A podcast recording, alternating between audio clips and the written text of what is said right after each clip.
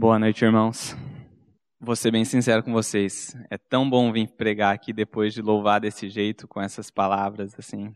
O, o, o último louvor ali diz, terminava assim: Assim diz o Senhor. Quão certas eram essas palavras que a gente estava cantando, pessoal. Quanto, quanto da nossa confiança pode estar depositada nelas. Então, é, realmente é muito bom. O Gui também, com a oração dele ali, ele já pregou o evangelho, já facilitou bastante para mim a minha parte.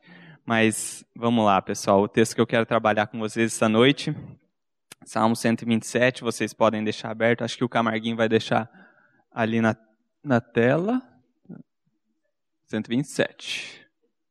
Tá errado lá, Camarguinho. Ah lá. Eu quero ler de novo com vocês o texto, só para a gente se posicionar bem aqui. Vamos lá. Versículo 1. Se o Senhor não edificar a casa, em vão trabalham os que a edificam. Se o Senhor não guardar a cidade, em vão vigia a sentinela. Inútil vos será levantar de madrugada, repousar tarde, comer o pão que penosamente granjeastes. Aos seus amados ele dá enquanto dorme. Herança do Senhor são os filhos, o fruto do ventre, seu galardão. Como flechas na mão do guerreiro, assim os filhos da mocidade. Feliz o homem que enche deles a sua aljava, não será envergonhado quando pleitear com os inimigos à porta.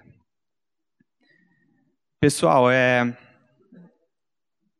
esse texto aqui é até engraçado, porque quando eu falei para a liderança que eu ia pregar sobre eles, virou uma zoação, porque eles falaram, pô, ah, só porque você tem três filhos, você vai pregar Salmo 127, né?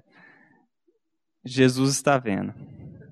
Não é por isso, meus amados, mas de fato esse é um texto que trabalhou muito na minha vida. Eu não sei se é porque toda vez que eu ia na casa da Lília, enquanto eu namorava ela, ela lia esse salmo para mim. Eu acho que ela tinha segundas intenções com isso. Mas foi muito trabalhado na minha vida porque é, eu vivia uma vida antes de ser convertido de total oposição ao que esse salmo prega. Em total oposição. Então, se esse texto fala para alguém aqui essa noite, ele fala a minha pessoa e ao que um dia a, e a forma que um dia eu caminhei na minha vida. E, e mais uma coisa, eu acho, da última vez que eu vim aqui, eu falei com vocês sobre a graça de Deus. É, e eu queria que vocês tivessem um texto é, eu vou ler para vocês, o Camarguinho nem precisa colocar lá. Como background disso aqui. Como background, que seria Romanos 12, 2. O texto diz assim: E não vos conformeis com esse século, mas transformai-vos, ou sede transformados, pela renovação da vossa mente, para que experimenteis qual seja a boa, agradável e perfeita vontade de Deus. Pessoal, Olha a exortação da palavra para nós cristãos. Sede transformados pela renovação da vossa mente. Então, estejam diante de Deus e diante da palavra de Deus sempre preparados para serem transformados. Sempre preparados para serem conformados ao que a palavra de Deus está colocando para vocês e não para com o que o século está pregando. Então nós, enquanto cristãos, nós precisamos pensar como cristãos.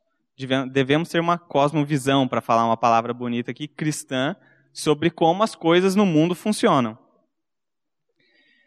É, e isso para todos os aspectos da nossa vida, para todos os aspectos. Porque hoje a gente vive num mundo de opiniões. Eu lembro que quando eu era muito fã de futebol, hoje eu sou fã, eu gosto de futebol, mas eu já fui muito fã de futebol. E você, a gente assistia um jogo de futebol e depois do jogo do futebol vinha o quê? O terceiro tempo.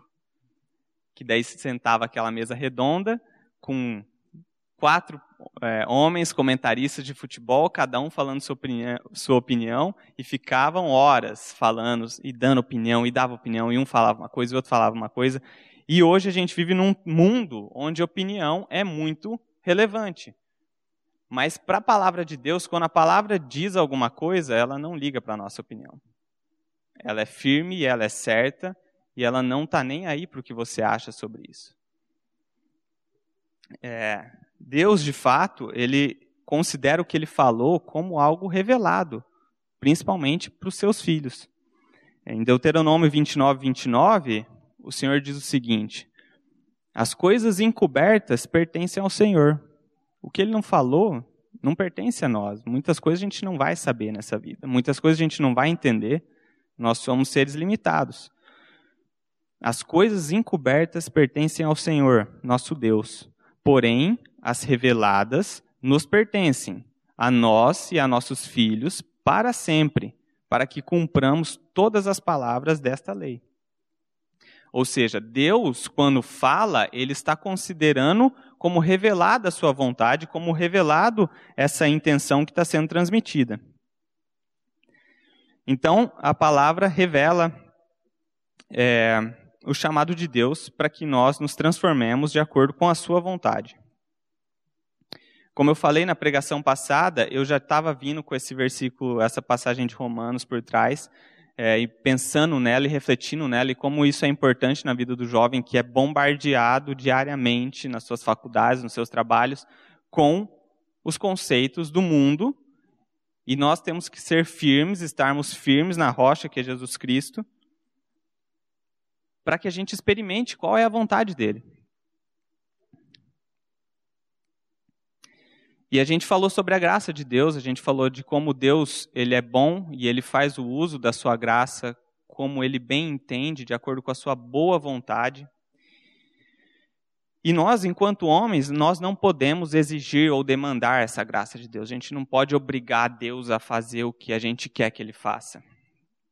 E isso muda a nossa forma de enxergar as coisas. A gente muda, muda a forma que a gente enxerga o mundo. Porque, como eu estou falando, eh, nesse mundo, a gente vive num mundo, é, por exemplo, onde os direitos, todo mundo quer ter direito a tudo, direito a isso, direito a aquilo. Com, com Deus não, é, não funciona assim. A gente não tem direito à graça dele. Ele dá livremente a graça dele. E isso revela a beleza do Evangelho. Um Evangelho desembaraçado de qualquer esforço humano e que tem poder para salvar exatamente porque ele parte totalmente do Salvador e está inteiramente fundamentado na cruz de Cristo, que é a obra do nosso Senhor. Então, a importância dessa pregação, quando a gente vai falar aqui sobre filhos, no Salmo 127, primeiro é muito importante porque vocês são jovens e vocês podem fazer filhos. Pastor Eric, que está aqui com a gente, já foi a fase dele, e graças a Deus ele teve a bênção do Senhor de poder fazer filhos e teve três filhos, né, pastor? Mas nós somos os jovens que podemos ter filhos e nós somos os jovens que somos filhos, assim como todo mundo é filho, mas nós somos filhos e nós temos pais, a maioria de nós temos pais que ainda são vivos, então nós somos filhos também, não, não só podemos fazer filhos, mas nós somos filhos.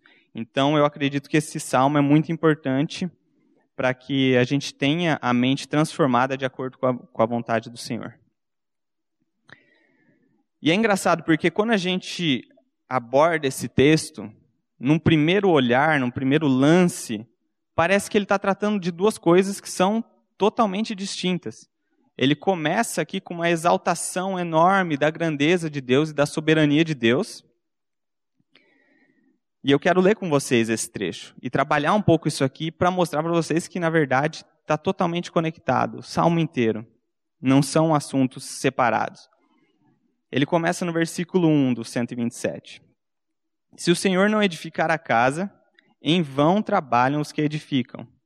E se o Senhor não guardar a cidade, em vão vigia a sentinela. E é engraçado que o Senhor está colocando aqui, por meio da sua palavra, basicamente dois assuntos: edificar uma casa, ou seja, construir, fazer um empreendimento, executar alguma tarefa, essa, esse papel de criação do homem, e a manutenção da coisa criada, que seria o vigia guardando a cidade. Então, abrange todos os aspectos da nossa vida, criação e manutenção do que a gente criou.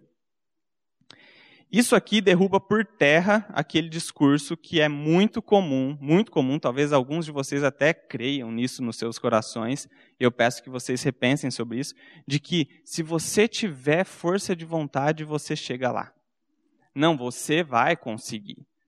É garantido. Se você ama o que você está fazendo, você vai conseguir. Pessoal, Isso é o quê? É, isso é coach. Isso não existe no mundo criado por Deus e não funciona assim. O que a palavra de Deus está revelando aqui é que o fator decisivo para o sucesso de qualquer coisa é a pessoa de Deus. É a pessoa de Deus. Por mais bem preparado que nós estejamos, e nós devemos estar preparados, por mais bem capacitados que nós sejamos, e nós devemos ser capacitados, por mais vontade que nós tenhamos, e nós devemos ter intenções e planos, a vontade do Senhor vai prevalecer. É isso que esse primeiro versículo está falando. É em vão tentar vigiar a cidade se o Senhor não estiver protegendo ela. Ainda assim, uma coisa não vai anular a outra. Não é porque o Senhor está fazendo que, ah, eu vou sentar aqui no, no banco da igreja e eu não vou fazer nada. Vou sentar e olhar a vida passar, não vou fazer nada. Porque o Senhor vai fazer de qualquer jeito. Isso é muito comum, a carne gosta de tentar jogar, fazer esses planos na, nas nossas mentes. Mas o provérbio 6,6 diz: Vai ter com a formiga, ó preguiçoso, considera os seus caminhos e ser sábio. Ou seja, nós devemos ser como as formigas e não como as cigarras, que ficam cantando no verão, como já diz o conto popular. Então nós fazemos o que somos chamados para fazer e o resto é com o Senhor. O resto é com Ele. E depende totalmente dele. E a gente tem que ter consciência disso. É o que o salmista está ensinando aqui. Isso tem que estar tá na nossa mente. Daí ele vai para o versículo 2 e diz assim: Inútil vos será levantar de madrugada, repousar tarde, comer o pão que penosamente granjeastes. E aqui nesse penosamente, algumas versões vai estar dizendo ansiosamente, com ansiedade. Aos seus amados ele o dá enquanto dormem.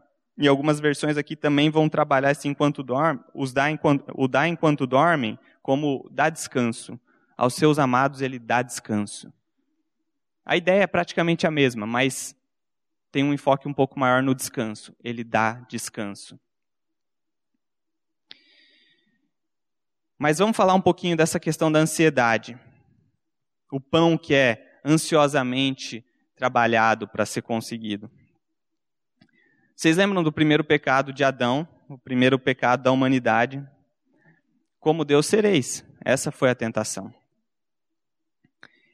Então, como somos filhos de Adão, naturalmente, quando nascemos, somos filhos de Adão,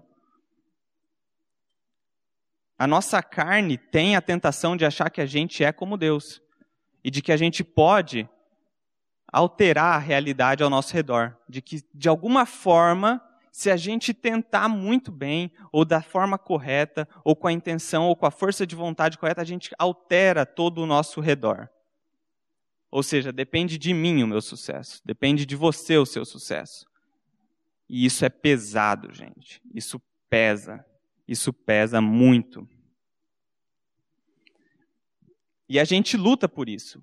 A, a pessoa que não tem a revelação de Cristo, ela luta com isso. Eu tive um problema muito sério na minha época de faculdade com ansiedade, porque eu me dei conta de que eu não ia alterar a realidade ao meu redor, só que eu não tinha opção. Eu ia ter que continuar lutando por isso.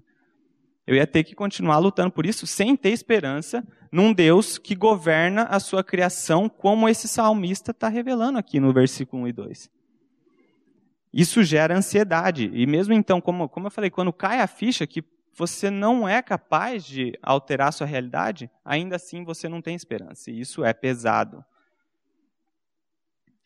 Tem um versículo, acho que se der para colocar aí, o Camarguinho, Mateus 11, versículo 28 ao 30. Ele bate muito com esse começo desse salmo. Isso aqui é Jesus falando, ele diz o seguinte: Vinde a mim, todos os que estáis cansados e sobrecarregados, e eu vos aliviarei.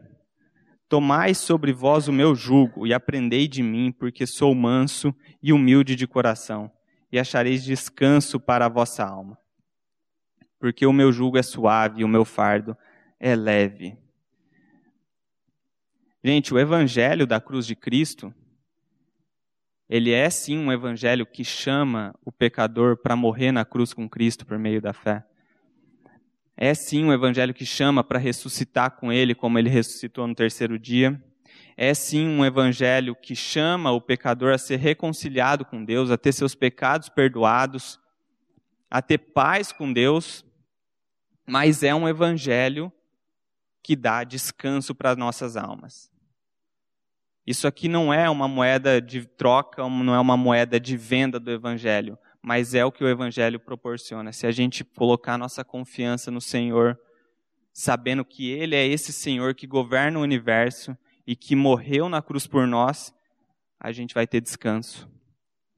E a gente tem que ter fé nisso, porque se a gente não tiver nisso, não vai ter descanso muitas vezes a gente não vai encontrar esse descanso que a palavra promete que tem. E é por isso que a palavra diz que o justo viverá pela fé. Aquele que foi justificado por Cristo, ele vive pela fé. Ele olha para essa palavra e ele diz: é verdadeira.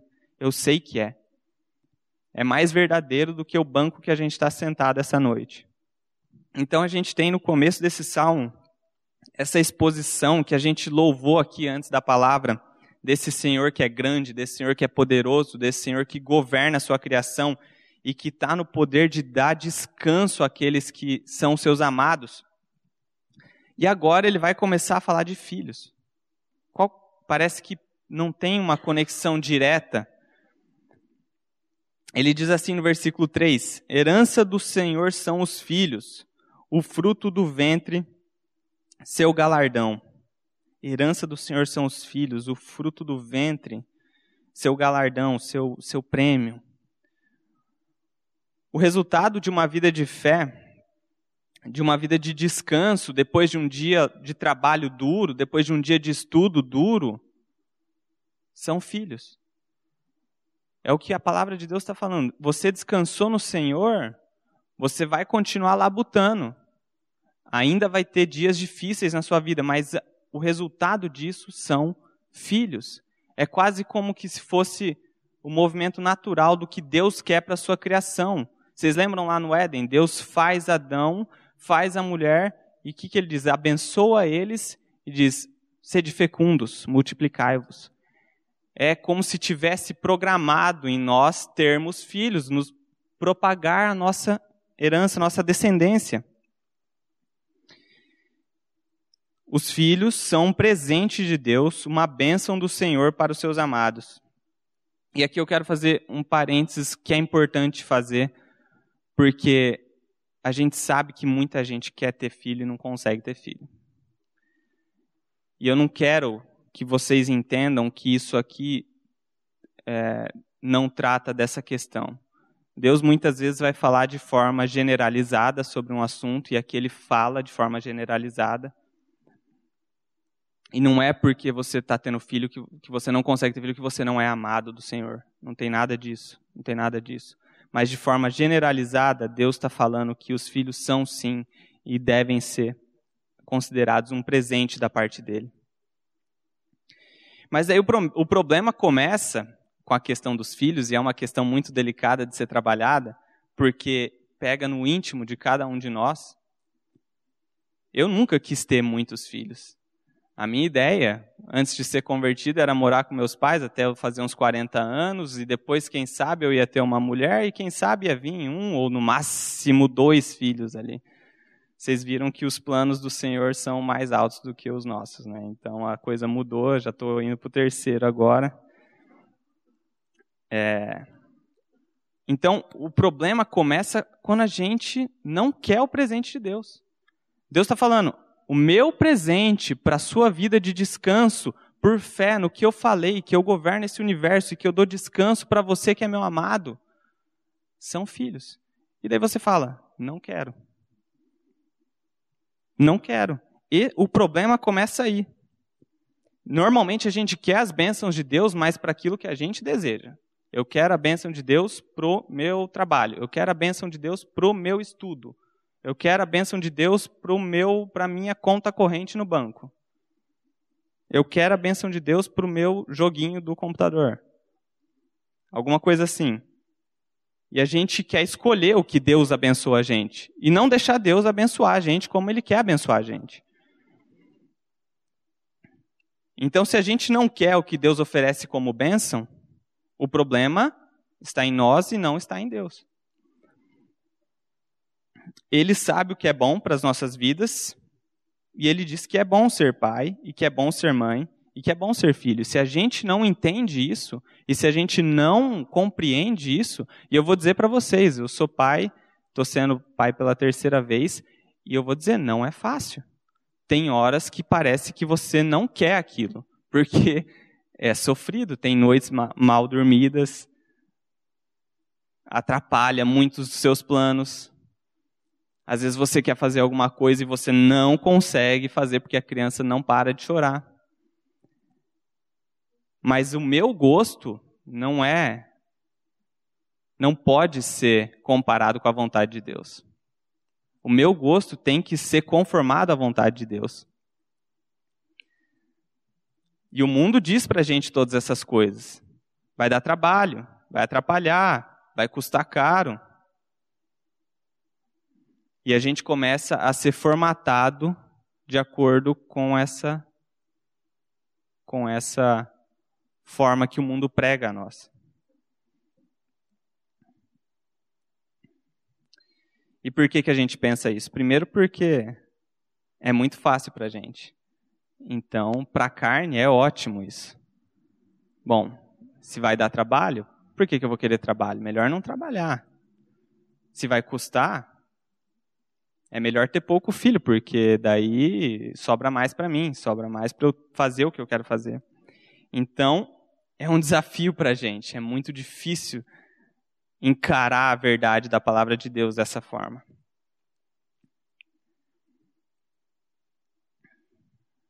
Então a gente tem um Deus, um Pai, que governa esse universo e está no controle de todas as coisas. E daí é engraçado que o texto vai para uma linguagem bem diferente do usual, bem diferente do que a gente costuma usar dentro da igreja até. Ele diz assim no versículo 4 lá de Salmo 127. Ele diz: Como flechas na mão do guerreiro, assim os filhos da mocidade. Feliz o homem que enche deles a sua aljava, não será envergonhado quando pleitear com os inimigos à porta. E isso aqui, para mim, é uma mudança total de paradigma sobre o que a gente entende que é ter filho.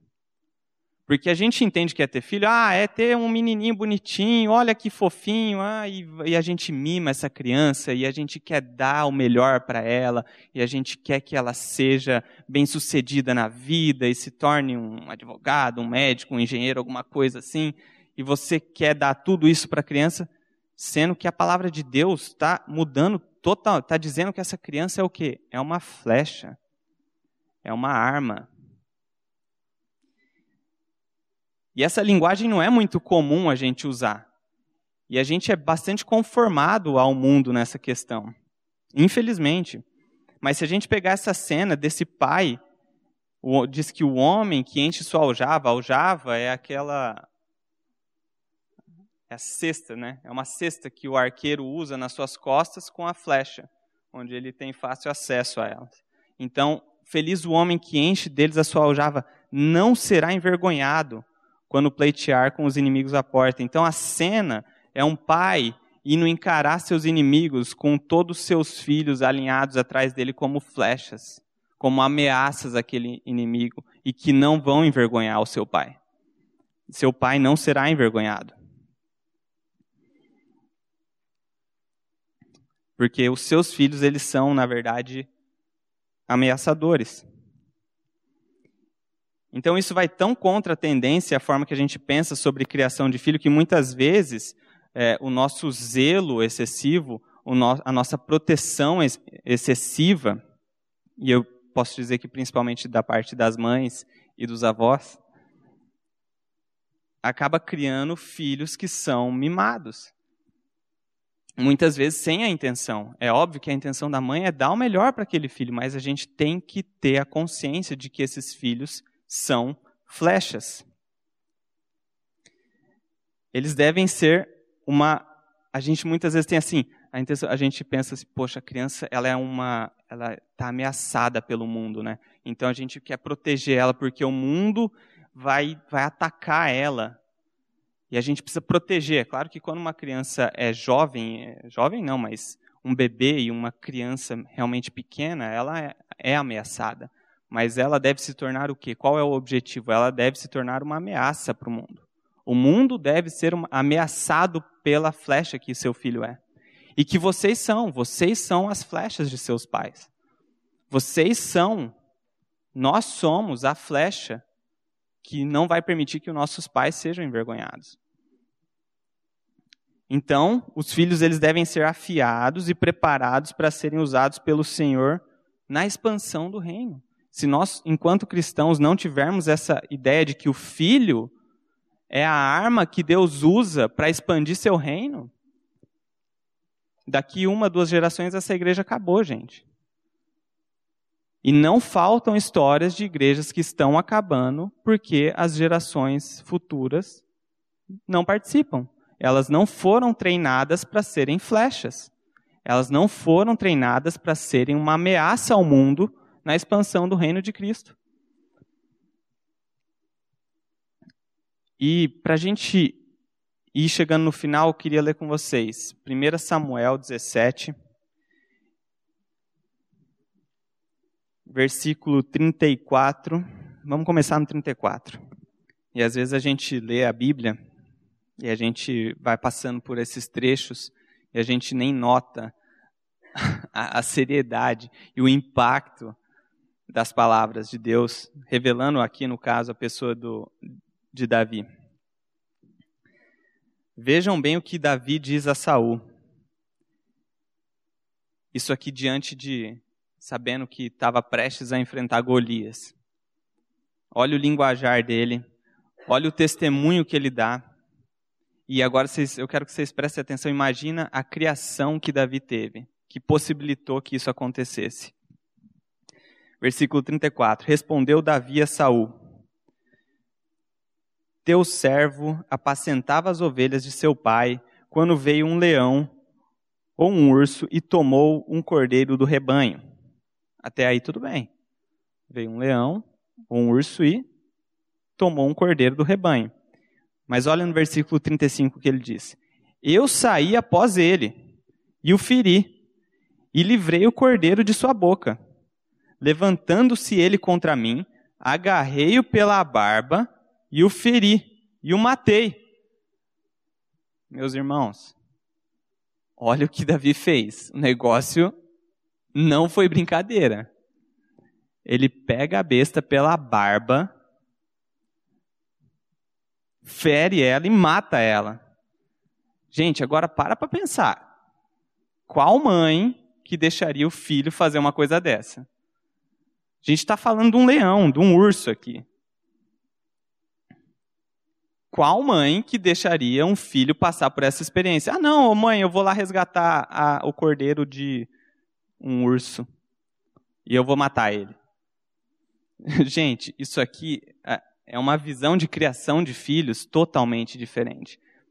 E claro, Davi, agindo totalmente pela fé, vocês vão ver aqui no versículo seguinte, mas como eu falei, uma coisa não está desconectada da outra, ele estava preparado para aquilo. Ele estava preparado para aquilo. E isso vai servir de impulso para ele para encarar Golias. Versículo 36. O teu servo matou tanto o leão como o urso. Agora ele esclarece aqui, são os dois. Leão e urso. A gente está falando de um jovem que matou um leão e um urso. Eu não sei se vocês já viram aquele filme com o Leonardo DiCaprio, acho que é O Retorno que chama, O Regresso. Gente, você já quem assistiu, quem não assistiu, assista, é um bom filme, é legal. Até historicamente é legal. Mas tem uma cena de luta com um urso. Aquilo lá é uma coisa desproporcional. Não existe como encarar um urso. É, é algo. Você não consegue entender a potência e a força que um urso tem. E olha como Davi fala sobre matar um urso. O teu servo matou tanto um leão como um urso. Este incircunciso filisteu, Golias, será como um deles, porquanto afrontou os exércitos do Deus vivo. Disse mais Davi. Agora, prestem atenção como encaixa certinho com o começo do Salmo, certinho com os versículos 1 e 2 do, do Salmo 127. Mas disse, Davi, disse mais Davi: O Senhor me livrou. O Senhor me livrou. Quem que matou o urso? Foi Davi. Quem que pegou o bicho pela barba e matou ele? Foi Davi. Mas quem que livrou Davi? Foi o Senhor. Foi o Senhor. O Senhor me livrou das garras do leão e das do urso, e ele me, me livrará, de novo, ele me livrará. Mas quem que pegou a rocha e tacou na cabeça de Golias? Foi Davi.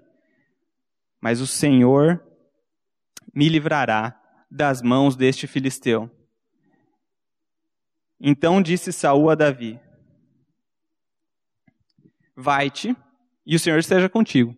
O jeito que, dá, que Saul é tipo, vai com Deus. Vai lá, vai com Deus, porque ele não tinha fé nenhuma de que isso podia acontecer. Mas o Senhor seja com Davi. Então, gente, olha a criação que Davi teve para que ele chegasse nesse instante da vida dele, crucial, como a palavra coloca aqui, decisivo. Imagina a visão que você tem que ter de filhos. O que, que são os filhos? Então, nós, nós cristãos precisamos entender que estamos em uma batalha e precisamos de munição. Ninguém quer chegar nas praias de Normandia sem munição para disparar de volta. Você não vai à guerra sem munição. Ninguém vai à guerra. E Efésios 6 diz que a gente, que a, a nossa luta não é contra a carne, mas é contra principados e potestades. E depois ele vai falar o quê? Se veste da armadura de Deus. E daí ele detalha todo aqui que é a armadura de Deus. Mas os nossos filhos e vocês precisam estar preparados. E quando vocês vierem a ter seus filhos, vocês precisam saber que esse é o papel deles no plano de Deus, no plano eterno de Deus. Então, realmente, eu creio que esse salmo ele é um chamado para a gente buscar o casamento com homens piedosos, com mulheres piedosas, que busquem a palavra de Deus, que se submitam à palavra de Deus, mas que a gente também busque ter filhos. A gente precisa, gente.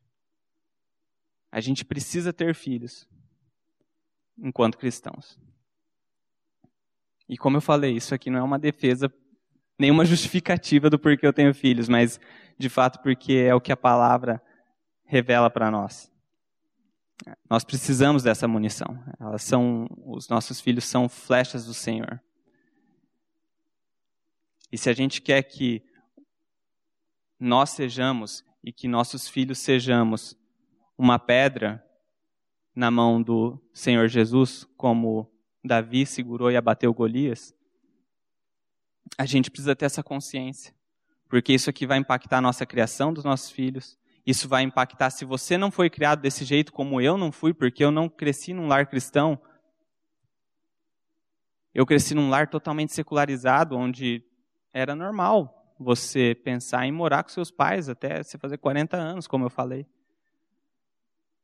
Se você não tem essa criação, que você passe a refletir sobre isso, ainda há tempo.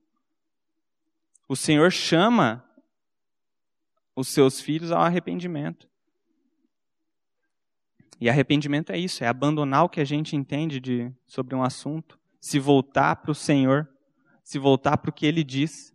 Isso não é só na salvação, não é só para, ah, me arrependi para a salvação em relação ao Evangelho, ao chamado do Evangelho. Não, é para a vida toda, é santificação. É um processo que deve continuar e a gente tem que ter ciência disso. A gente tem que buscar, como Romanos 12 ele falou, ter nossas mentes, nos transformarmos pela renovação das nossas mentes. Então, queridos, eu, eu peço que vocês encarem a Bíblia dessa forma. Encarem como um manual de guerra que Deus está fornecendo aos seus filhos, que Deus está fornecendo aos seus amados porque nós estamos numa batalha. E o mundo vai falar para vocês assim: não, tá tudo certo. Pode ter seu culto aí no domingo, não tem problema, pode ter, é legal, porque torna a gente inofensivo. É inofensivo ficar aqui dentro. A gente tem que criar filho para ir para fora para ir pregar o evangelho. Porque é por meio do evangelho que o reino de Deus vai ser expandido, como o pastor Eric falou sobre missões aqui. É por meio do evangelho. E a gente tem que ter ciência de que é uma batalha, não é simplesmente algo paz e amor, como o mundo quer que a gente entenda. Então, meus irmãos, eu queria finalizar com uma oração aqui com vocês. E daí a gente, a gente vai louvar mais, pastor? Vai fazer mais um louvor ou não? Vai? Ó Pai, obrigado por essa noite, ó Deus. Obrigado pelo privilégio de compartilhar com os irmãos a tua palavra. Nós sabemos que ela é espada cortante, ó Pai. E só ela, por meio do teu espírito, tem poder para realmente mudar nossas mentes, gerar arrependimento nos nossos corações, ó Pai. E que o Senhor capacite cada um de nós, ó Pai. E que o Senhor também dê capaci é,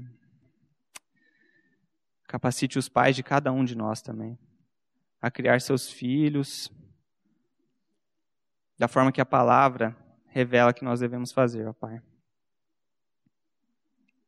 Muitas vezes essas realidades são duras, ó Pai, e difíceis de serem digeridas, porque a nossa carne quer conforto, gosta da preguiça, mas eu peço que o Senhor não, não nos deixe cair em tentação, ó Pai, nos livre do mal e realmente possibilite que essa palavra fique viva nos nossos corações, ó Pai, que isso aqui seja tenha servido como um momento para realmente refletir sobre como nós enxergamos as coisas que o mundo dizem a respeito de filhos, a respeito de criação de filhos, a respeito de quem nós somos enquanto filhos dos nossos pais. O tempo é curto, mas que esse seja um começo realmente, que isso venha frutificar para o teu reino, ó Deus. Em nome de Jesus que eu oro. Amém.